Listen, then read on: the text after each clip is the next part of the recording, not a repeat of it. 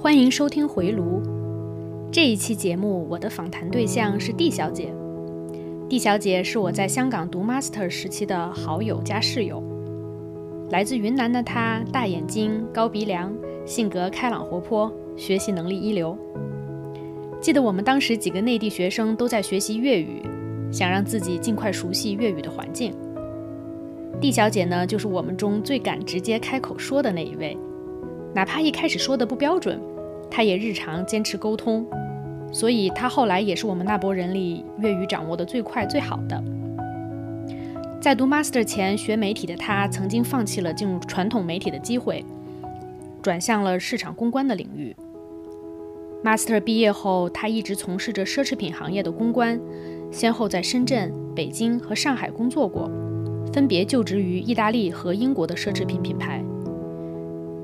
大概将近十年前，我在准备出国工作前，蒂小姐有个机会来到了上海，我们还一起合住过一段时间。那时候呢，我个人正在经历一段感情关系的尾声，蒂小姐也给了我很多情绪支持，帮我度过了那段情绪低谷。后来我出国工作了，我知道她因为个人家庭规划的原因，回到了家乡，休整了一段时间后，开始经营自己的创业项目。这些年来，他涉足过鲜花花盒、蹦床公园、珠宝设计。最近，他把其中一个项目又开拓回上海。他说，他一直是一个不太清楚自己想要什么的人，但又很清楚自己不要什么。在每个转型的当下，他都严格遵循了内心的不想要，而且开放地摸索想要的东西。这些年，他做过的项目经历，堪比去读了个华丽的 MBA。我想跟他聊聊这些年从打工人到创业者的改变。他怀念职场吗？他对现在的状态满意吗？好，那我们就带着这些问题一起走进跟 D 小姐的对话吧。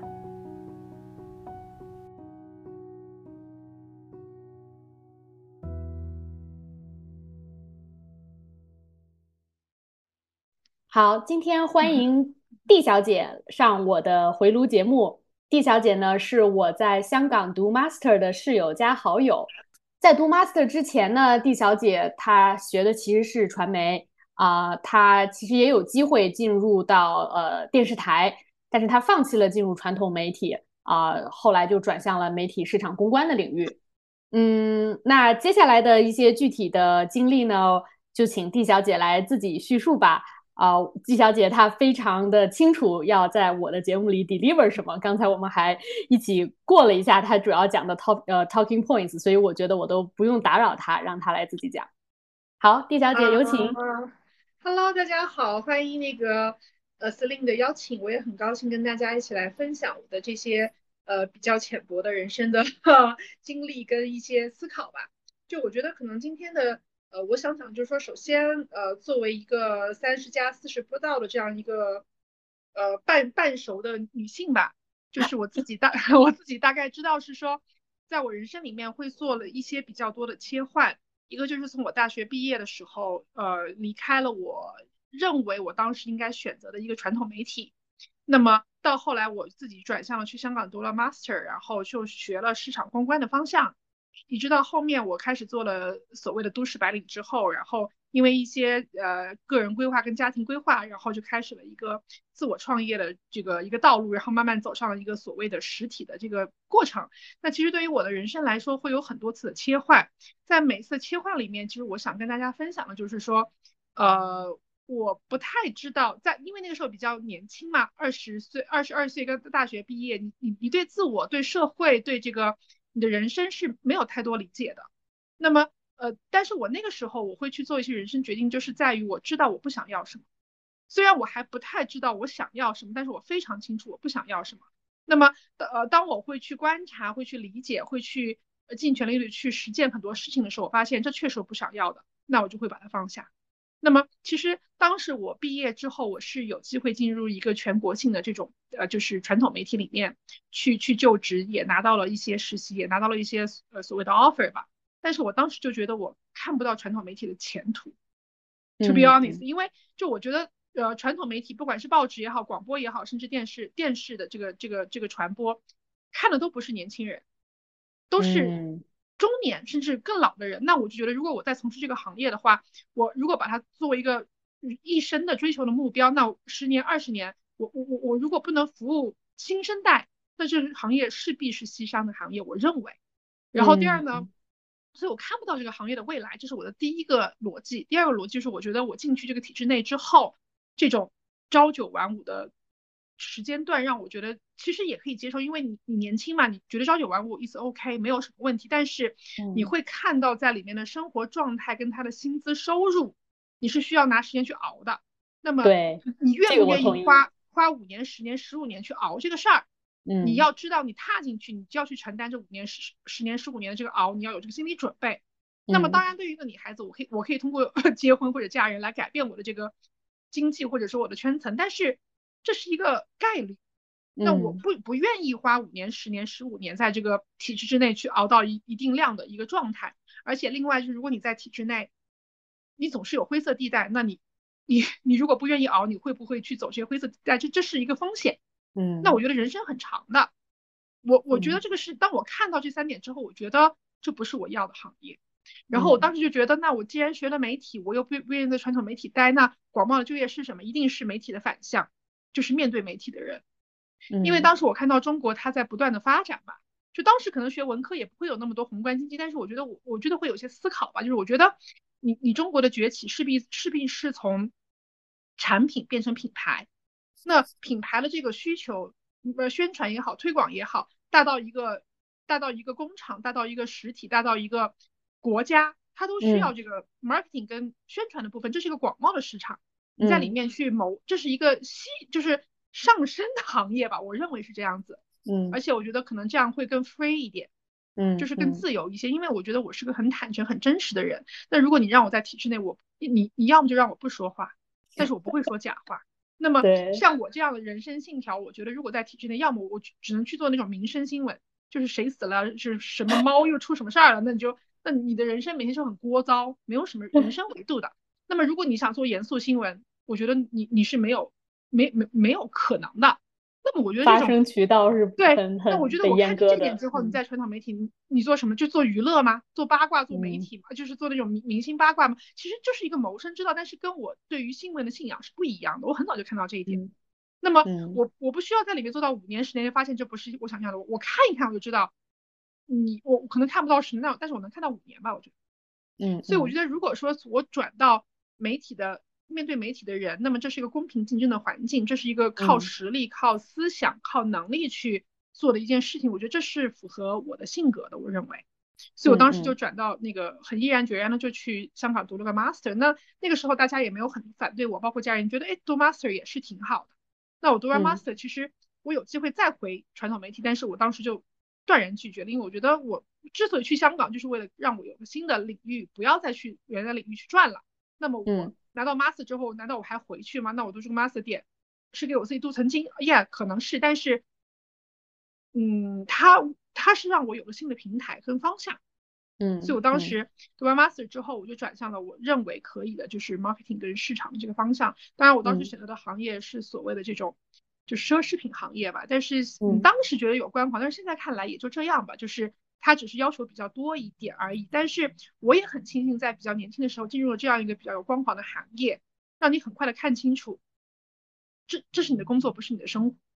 嗯，你可以具体的讲一些，呃，比如说你印象中的比较深的一些细节啊，在你做 marketing 的，呃，奢侈品的 marketing 的这这方面。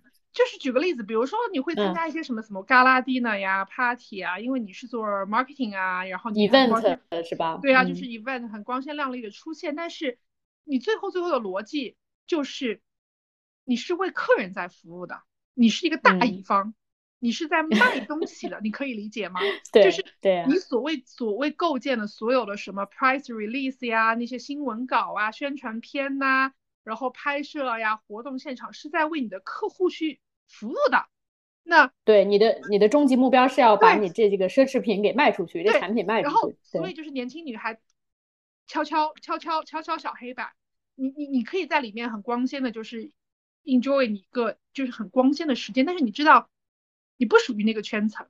如果你在这里一直工作的话，你懂懂我意思吗？就是它是 你你的工作，但是它不是你的生活。但是很多女孩会觉得，哇哦，就是很 fancy，很怎么样。但是你知道你在里面，除了就是说你有一个体面的工作，然后你嫁了个老外，哎，就是因为那个是一个外企的圈子嘛，或者说你嫁了一个什么很 decent 的人，然后你进入这样的状态，然后你的工作是为了你加分的，不然的话，我觉得也就这样吧。涉猎这个就是公关这个行业，大概其实也不算很资深，就是三个品牌加起来可能七年不到吧。我觉得，就是说，首先你你你要么就成为他的客户，对，而不是为他工作的人，对吧？我觉得是这样。嗯。然后第二点的话，就是对对于自己来说，你要知道，就是你职业发展方向。如果你是做一个上班的这样一个角色，打工人也好，或者说你能做成职业经理人也好，那么你是明白你是有上限的，你你就拿一个年薪。那么换句话说，你是你有你有钱，你就不可能有闲，对不对？如果 你作为一个你 marketing D 撑死了，再往上走，可能就是已经是外国人了。那么你 marketing 一年，我不知道一百万、一百五十万、两百万，那么你 marketing D 这三百六十五天，你是特别。full time 的，这这是我后来离开这个行业的思考。那个时候也有一点端倪，但是因为也有一些 gap，就遇到了一些瓶颈，遇到一些不太适应。然后当当时在这个时候，我就遇到了我的先生。然后那个时候我们就觉得，哎，其实也可以在一起。然后呢，就觉得那为什么不选择就是换一种生活方式？我觉得那个时候我离开这个行业是是因为有了 gap，而不是我在全盛的时候去离开的。第二就是也因为有 gap 之后呢，然后也有了我。就当时的 男友，现在的这个先生的出现，我觉得家庭跟就是子女的规划也是人生的一部分。那么，嗯，就像就像你去高考一样，你要考数学也要考语文。那数学这个题你觉得做起来，嗯，好像有一点这样子，那我先把语文题做一做啊，也是一样的。所以配着这个心态，就就其实有回到家乡。那么，那这是我的第二个选择。那你说我是主动的还是被动的？我觉得主动被动都有。那么回来之后，其实对于我来说，我后来有有转到开始自我创业也好，做实体也好，这是一个被动变成主动的选择。因为其实如果我做 marketing 的这个呃这这种职位，其实它真正的总部都在北京、上海、深圳嘛。嗯。那你去回到家乡，只有我们的支部，比如说 sales 部门呐，对不对？嗯，门店是吧？对对对，那我我总不能去从事 sales 吧？我觉得这这是跟我的体系不相配的，就意味着我回到家乡之后，我就。我对口的工作是没有的，嗯，就是这其实是一个挺尴尬的事情，因为现在真的，呃，不不光是你啊，我觉得年轻一代人在北上广打拼，因为北上广的工作机会多，资源也丰富，那行行业涵盖的范围也很广，呃，你在这里面干个三五年，甚至像你刚刚都到了七年的这个节点的话，如果一旦有了瓶颈，比如说往上升也不好升了，然后或者是对你再往上升的这种人生也不是你期待的人生了。你想回到你的老家再从事原有的工作，就是一线城市这种工作，其实在老家很多地方就是没有的。它就是没有啊。对，是是挺尴尬的。嗯，我就算是有，比如说它不是我这个领域的所谓的什么 fashion 啊、luxury 这种领域的奢侈品领域，那可能它有一些品牌的企宣呐、策划呀，那就意味着它配不了你这个工资。对，是吗？就是呃，你对口的，那么我就会在衡量，如果我在家乡。我再去做一份职职位，那就是两个事情，要么求职业发展，要么求钱，对不对？那我觉得现在我的我回来上班，就是我的职业规划是不存在的，因为它不是我原先的职业规划，相当于是我用我的职业规划降维去升级他们，那这叫职业规划吗？我觉得不算吧，对不对？嗯。第二呢，好求钱，那这个家乡的钱怎么可能跟北上广相比呢？不可能。那么我还是觉得这个事情。既没职业规划，也没有钱，那我做它的目的是什么呢？我就非常清楚，我就不可能在这边上班。就是这还是回到我刚才的逻辑，我不知道我要什么，但是我非常清楚我不要什么。明白。哎，我觉得你我还挺羡慕你的哈，你那时候大概回到你家乡的时候，也就三十岁还不到，是不是差不多？二十三十岁不到，二十八九岁吧。二十八九岁，就你就还挺明确的。我也不想要在一线城市的这个经历了。我其实付出了之前付出大概将近七年的时间，我觉得好像应该告一段落了。然后我回我的家乡，暂时还没想好干什么，但我肯定把北上广那套逻辑搬回家乡也是嗯不管用的。所以其实你也就是先休整了一段时间，是吗？对啊，就是就是，但是我休整情况下，我就从来没有动过去上班的心，嗯，因为我觉得。我已经这就是这这这就像我二十二岁为什么选择没有去传统媒体一样，因为我 观察完之后，我得到了这个结论，除非有人在逻辑上告诉我是错的，那我在那我觉得我的逻辑是对的，我就不需要在现实里面再去兑现了，我不需要把它拉到现实里面，在时在周期跟时间里面兑现，不需要的，因为我已经看清楚了，我认为是这样子。对，那么那我就开始就是觉得那也会有一定的就是调整期嘛，因为你并以以前一直上学，然后一直上班，你你对所谓的这种经济的走向啊、行业啊、规模啊、自己能做什么是完全是空白的。嗯，那么我觉得期间有一个我们家的亲戚，他自己做生意嘛，然后他就跟我妈闲聊，因为我妈觉得你看他回来也没有想去找工作，我妈很焦虑嘛。然后那个我们家那个亲戚就是一个长者说，他说不用担心的，如果他有这个心，你给他时间，他自己会看到。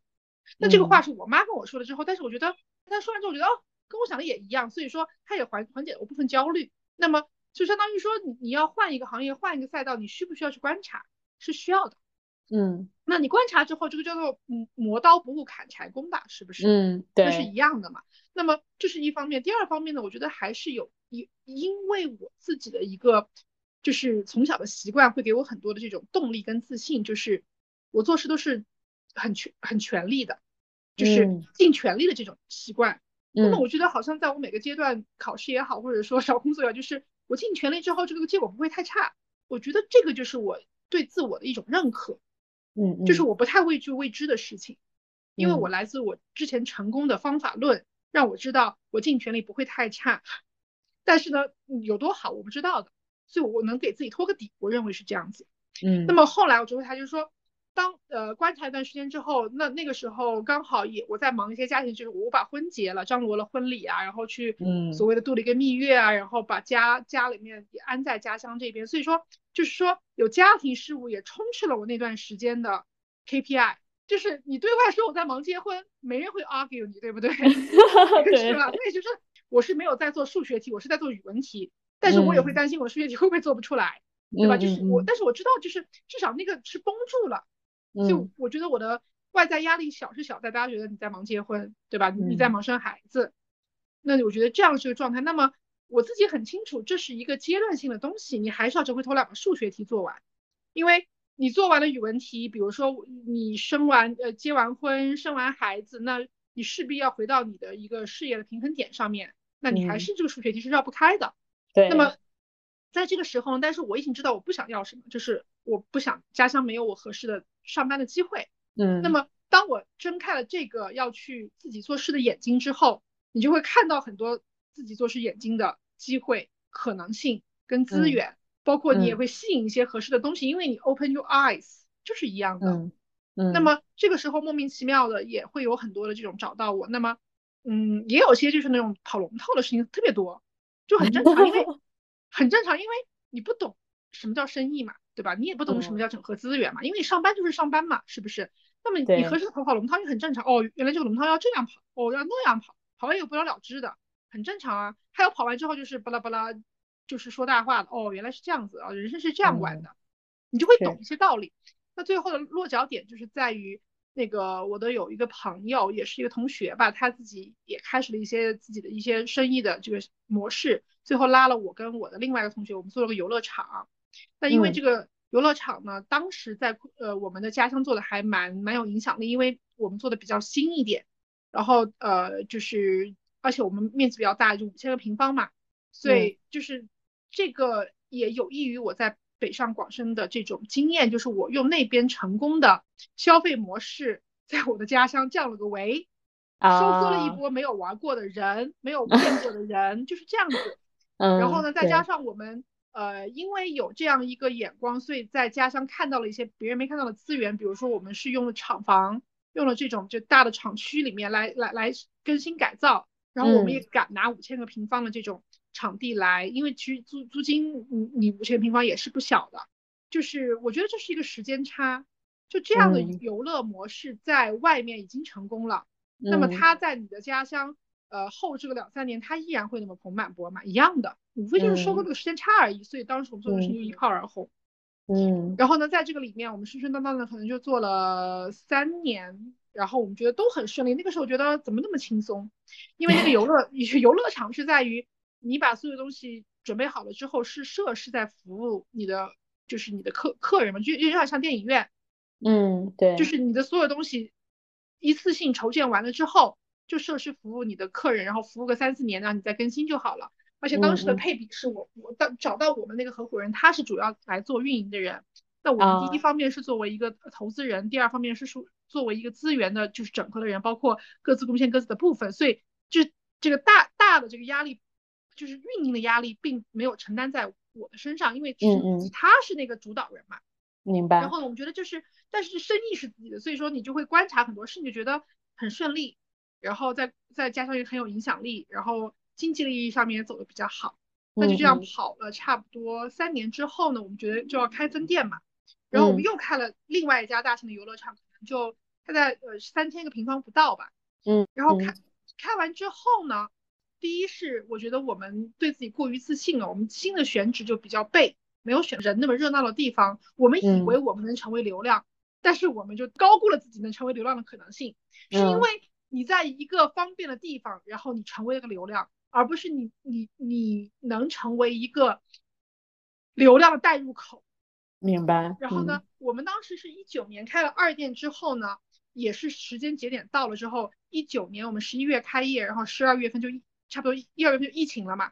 对，对的，就说其实对于即使没有疫情的这个原因，我们的这个决决策也是错的。嗯，为什么？只是说别。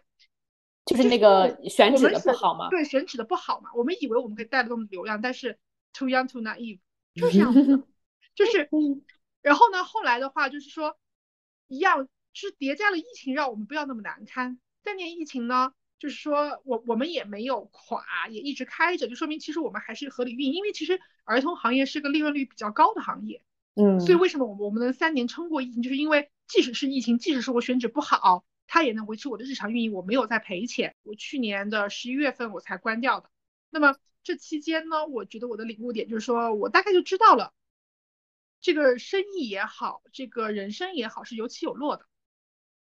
这个起落之间就是转眼之间的事情。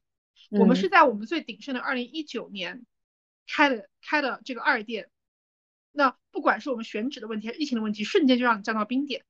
然后我觉得这是一个很好的经验值，就是我跟有有一个大哥聊，他说你其实挺好的，你在你年轻的时候就体会到打胜仗，嗯，也体会到能够急转直下，嗯，而且你打胜仗跟急转直下，你还没有亏很多钱，你没你没有亏钱就学到了经验，这是很重要的。如果你你开始做生意之后，你就没有打过胜仗，你就会没有这种这种勇气跟信心。如果你一直在在胜的地方，你还没到衰。那你就不太理解生意的逻辑，这是个周期。嗯，他觉得，哎，我觉得他这样说，我觉得还真是这样子。我并没有，我并没有花钱，但是我度过了这个过程，还挺好的。然后这是第第一个理解，就是人生是有周期的，是起起伏伏的，生意是有周期，是起起伏伏的。第二方面呢，因为呃呃，我们合伙人之间有一些七七八八的事情，最后就变成那个主要去运营的合伙人就撤走了。他就把这个摊子二就二店的摊子丢给我，因为二店的摊子的法人是我。嗯。然后呢，我当时就觉得，我就看清了一些人性，这是真的。就是说，呃，我怎么去描述？就是你不能跟你觉得你更强的人去合作，因为他觉得我们没有他那么需要这份行业。哦。所以他觉得你可以吃得吃得起个亏。哦。所以你大概就明白，比你弱的人你要怎怎么去合作，比你强的人你要去怎么去合作，对不对？这是这是一个心理的一个人性的一个部分。但是我不是说我看清了很多人性，我只看清了这一个人性。嗯嗯。然后第二对于我来说呢，行，那么我的想法就是说你玩不转，那么法人是我，那么我当时就接过来管。嗯。那实际上我是没有做过运营的，因为我所有的背背景都是 marketing 啊、PR 呀这种这种概念性的东西，我没有做过实际的运营。嗯。那。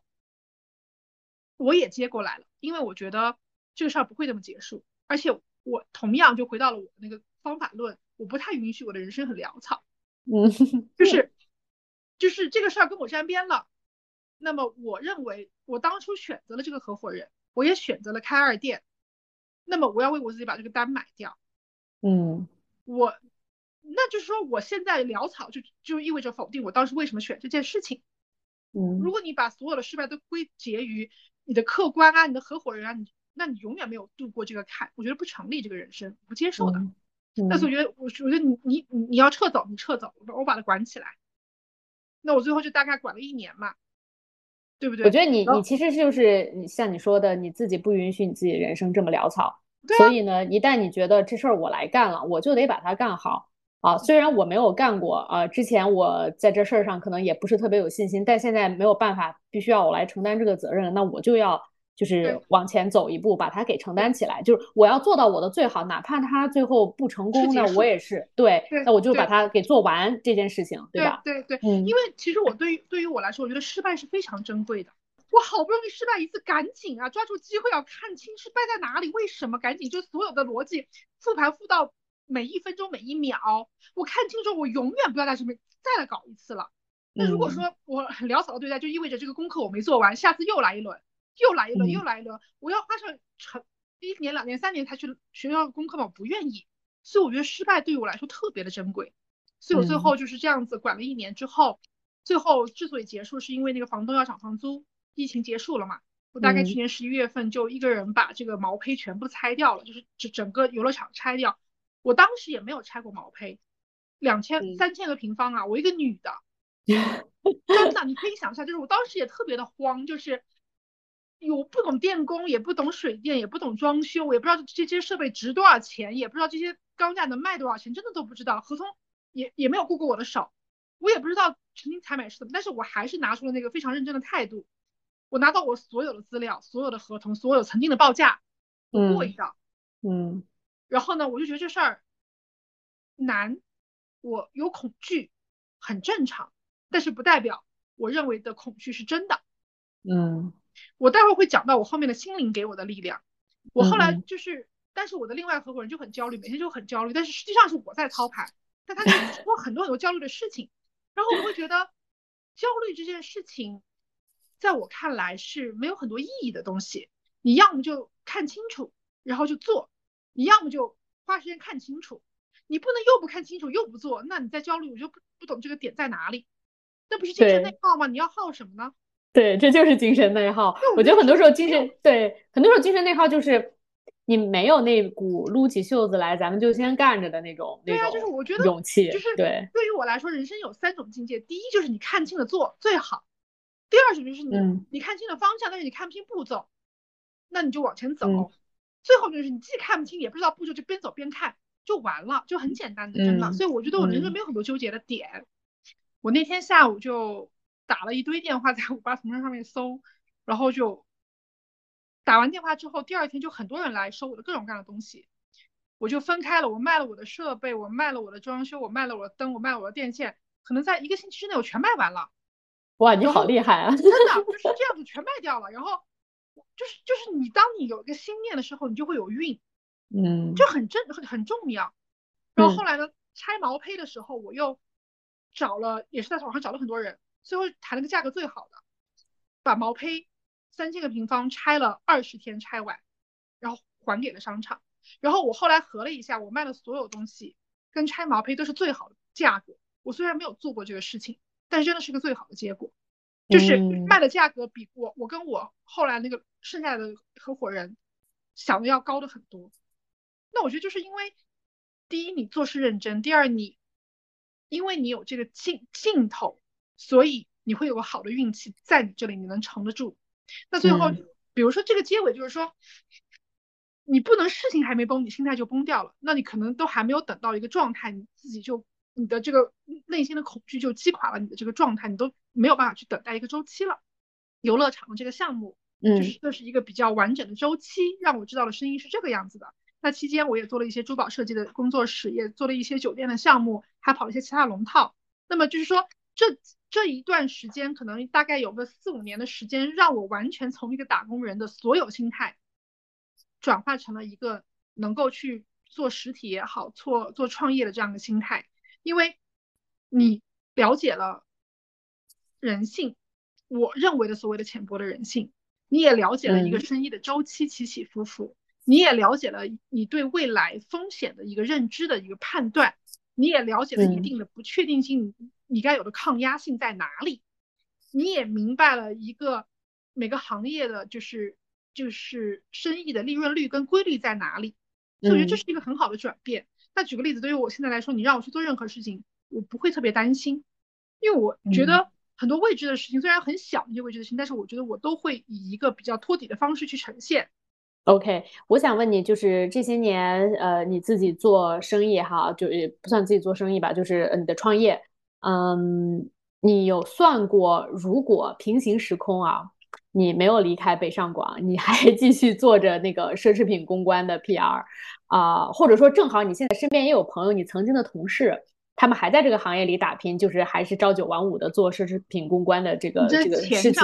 哎，对，钱上的回报以及就是他们依旧在那个行业里光鲜亮丽的东西，除除了钱，那可能还带给他们，比如说身份地位啊这些东西。跟你现在所选择的这条路上，你会后悔吗？或者说，嗯，也不尽也不一定是后悔吧，嗯，就是你会觉得。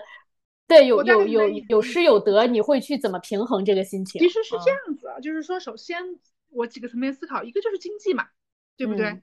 你的你的经经济回报跟你上班比是不是一个就一个配比？第二，你所谓的这个社会地位跟这个这个身份认同，你怎么看待这件事情，对不对？第二就是你的职业发展，那个就是未来嘛。嗯，那我觉得是这样子，我一个个回答，就是说，我觉得如果从经济上面来考虑的话，我觉得是。综合的体现，它不是说我挣了多少钱，嗯，比如说举个例子，我在北北上广深一年五十万六十万，嗯，挣了这个钱，但是你要花费多少钱，你想过吗？对，因为那个时候你还是单身嘛，然后也没有结婚，然后也可能也就租个房子，对吧？就生活质量可能相比还是挺差的，我觉得。对对对，相对来说嘛，这是一方面。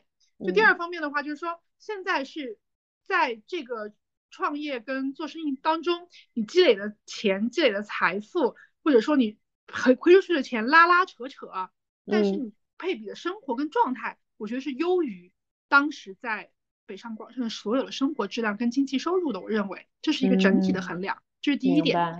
第二点的话就是说，你在这个所谓的社会地位跟身份认同，那这这这这个在初期我觉得会有一些迷茫，因为你是去一个大的平台嘛。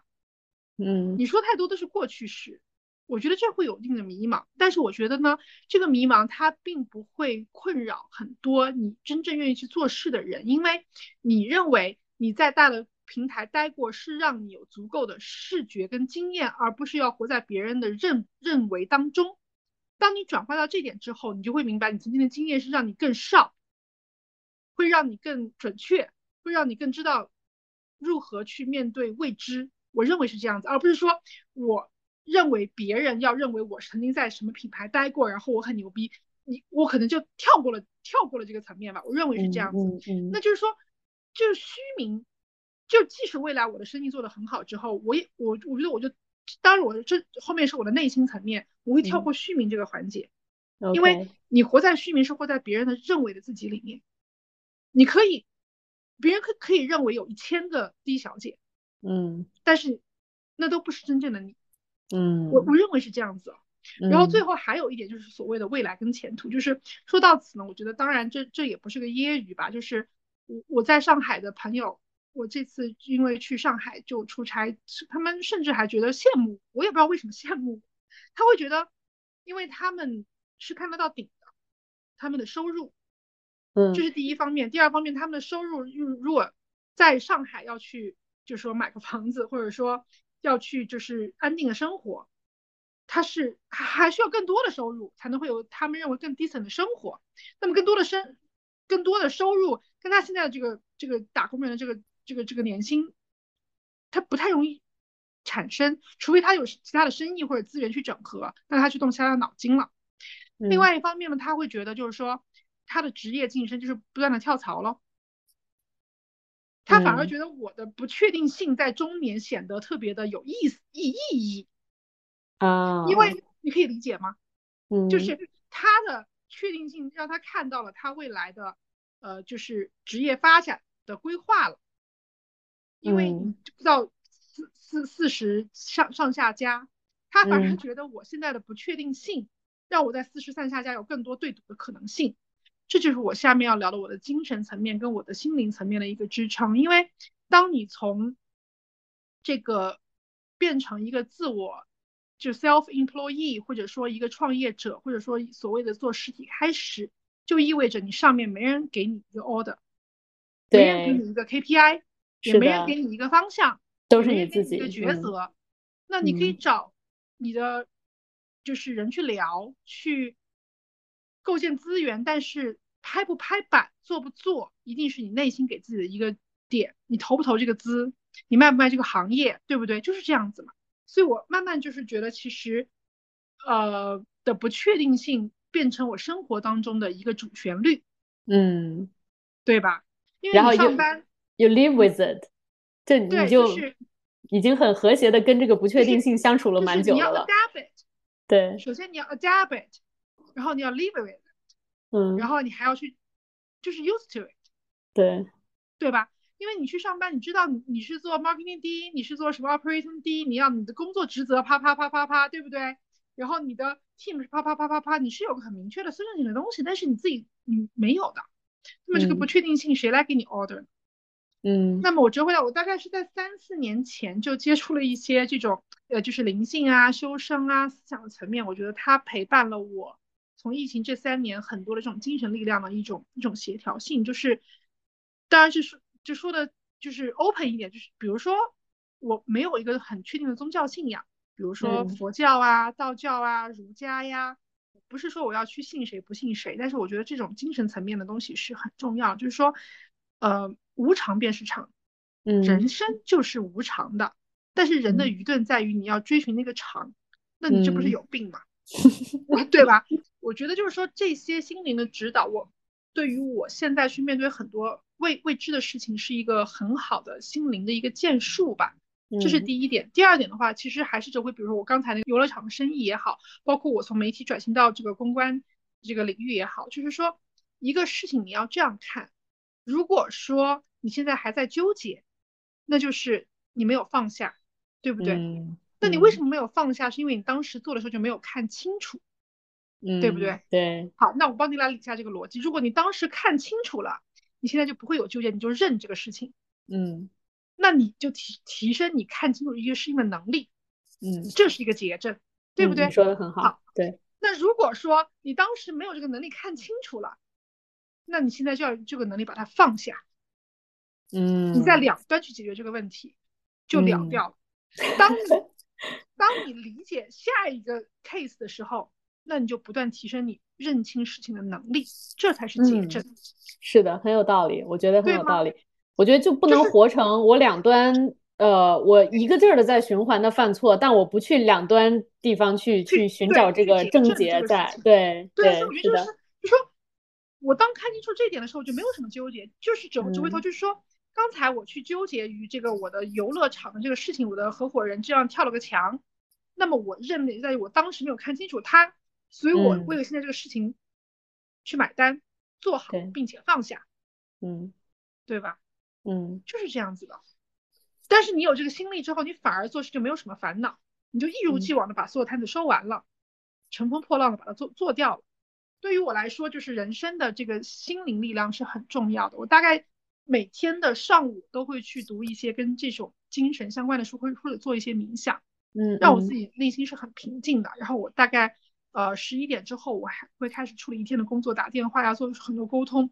但是我的思思路会很清晰，会很冷静，条理性会很强。然后遇到一些很棘手的事情，我也不会惊慌失措，因为我觉得它是一个合理的周期会被解决，然后反而变得效率很高，嗯，反而变得你能身兼多职，反而你你的工作里面会会有种抽离感。我觉得这个状态特别的重要，嗯。所以说，这就是我以上的分享。我觉得你说的挺好的，因为我之前在我节目采访过，呃，我以前的同事，他也是自己出来创业十年，做了呃两三个创业项目，然后中间也是他呃做到非常崩溃的一个项目的时候，他就去做了这个呃内观禅修。然后我还专门又找了一个朋友，他刚刚去参加完内观禅修的人回来，我会发现。呃，因为我这些采访对象实际上都是我的同龄人啊，我们现在都是其实是三十五岁加马上到四十的人了。呃，在这个情况下，不管你是打工的还是创业的，呃，真的也不知道是算不算中年危机的一种啊，就是这种这种心态的，就大家会更关注自己的心态。呃，你不管是做内观禅修的人，还是像你说的，你每天早上有个固定的时间起来要要看一些这样的书，为了稳定心态。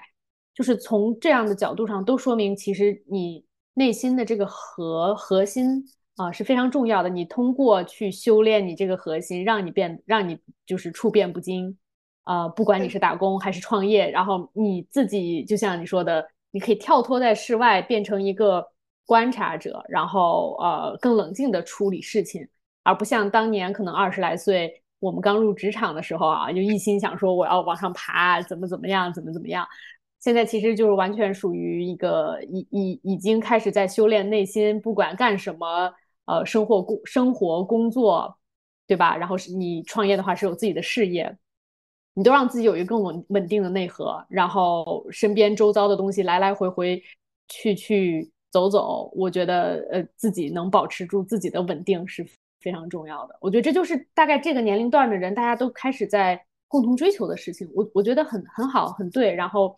非常意外的，你是已经是第三个人提到这件事儿了。当然，你也是在做创业，所以可能创业更需要这个，因为打工其实是有惯性的啊。打工就像你说，有人给你一个指示，有一个 API，你就照着做就好了。你可能这个惯性可以一直持续到经济环境好，如果不裁员，你可以真的打工打一辈子，对吧？但在国内其实也很难讲，如果你不是体制内的，我觉得，嗯，四十岁、四十五岁可能就打到顶了。对，所以你实际上从现在，你比如说三十五岁加开始来修炼你的。内心你的这个稳定的核，比你拖到了四十五岁再干这件事情，肯定是有更好的、更大的好处的。我觉得，嗯，对，是的。所以我觉得，就是呃，我觉得未来的就是事业方向、创业方向、项目的走向，对于我来说，呃，都不一定会成为我绝对的这种就是主旋律。嗯，但我觉得，就就内观跟禅修，一定会成为我人生一个非常重要的部分，因为我觉得。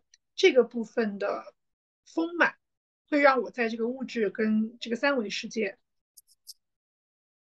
做到更多的事情。嗯，我觉得这很重要，因为每个人在这个世世界上，他都会有一些自己的责任跟使命，还有一些尘缘未了的东西。那么这是很真实。比如说，现在我我有婚姻，我有家庭，我需要抚养子女，或者说我需要出来。呃，张罗生意，或者说做，这是都是我要去在这个长时间完成的事情。那么你是不可能完全不做的，但是你你是以一个什么样的方式、什么样的心态、什么样的状态做，这是我可以决定的。嗯，对，对吧？是的，对，我觉得这其实是很重要的一个方面。第二方面就是说，你在做这些事情本身的时候，如果你是一个比较好的状态。从心态到这个你的处理的方式，包括你的所谓的这个人的能量，那其实你也会让你周围的人 comfortable，嗯，这也是很重要的一个部分，因为没人喜欢跟一个比较低频的人，或者说一个很负面的人，或者说一个那种状态很差的人，就长期保持一个沟通，这是这是人的一个常态。所以就是说你在有一个好的状态的时候，你跟所有人保持合理的互动之后，都是一个比较好的循环。那 why not？嗯，那可能这这个沟通可能是生意，可能是友情，可能是一个陌生人，可能是一般事业都一样。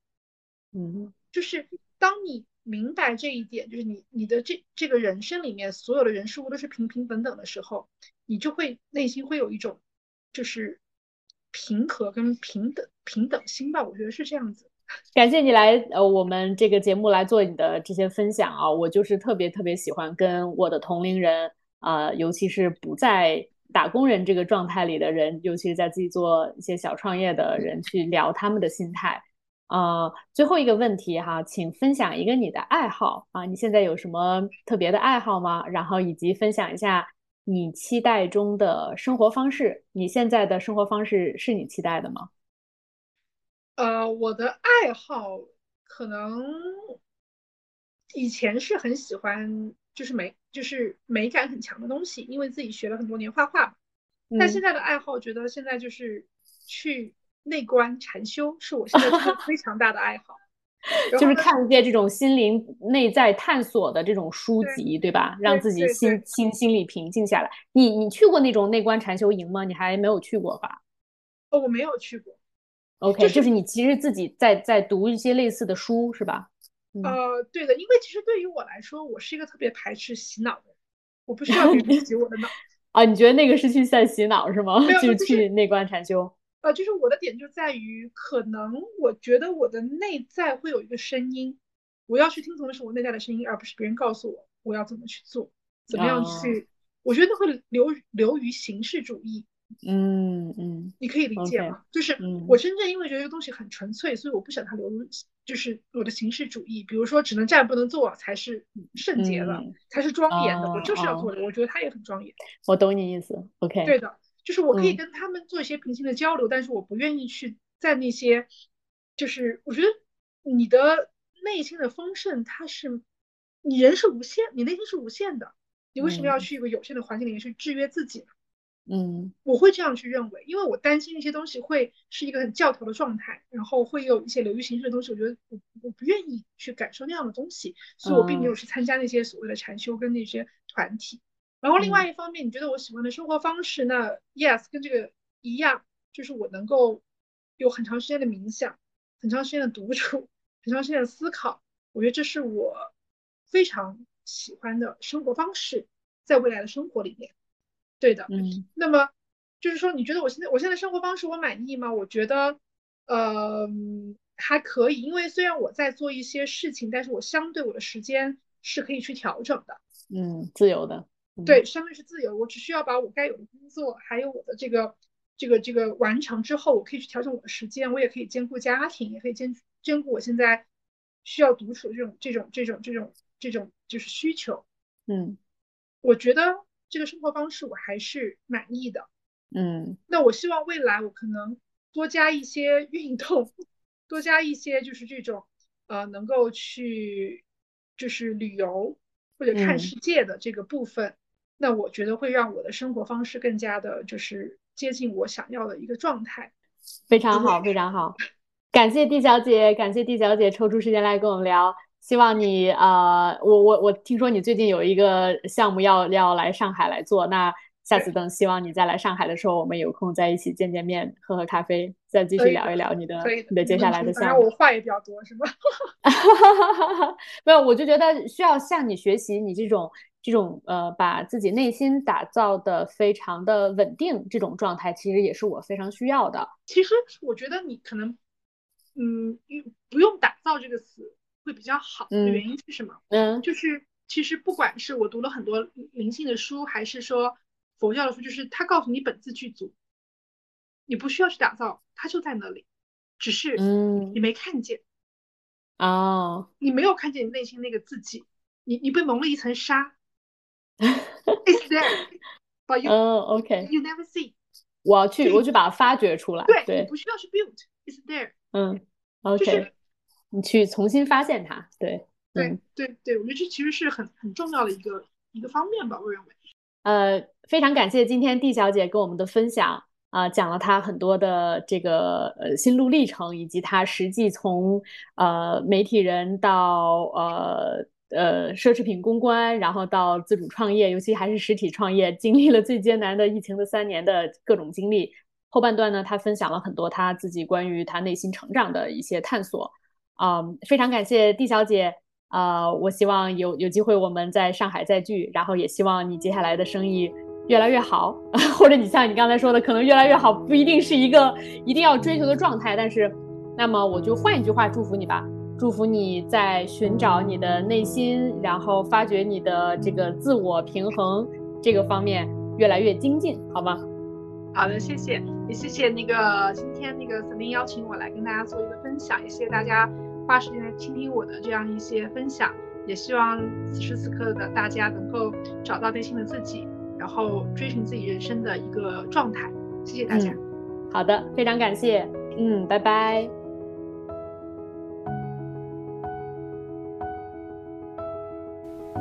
就在我跟 D 小姐正式录这期播客之前，我俩还在闲谈。她还跟我说了个小故事。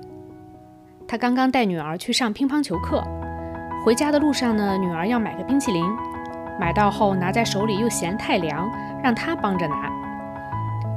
于是呢，她就温柔又坚定地教育女儿：“这个冰淇淋是你自己要的，我也给你买了，你却又让我帮你拿，你应该承担你想要的东西的全部后果呀。”嗯，你看，他就是这么潜移默化的，在一件小事上，把女儿也培养成为了一个为了得到利益要勇敢担责的人。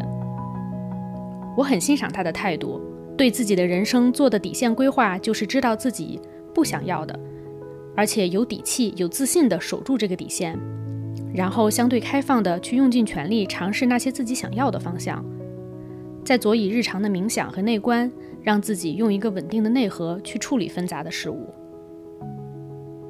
好了，这期节目就到这里。希望你也能厘清自己想要的和不想要的，大胆的做出遵循你内心的选择。谢谢收听。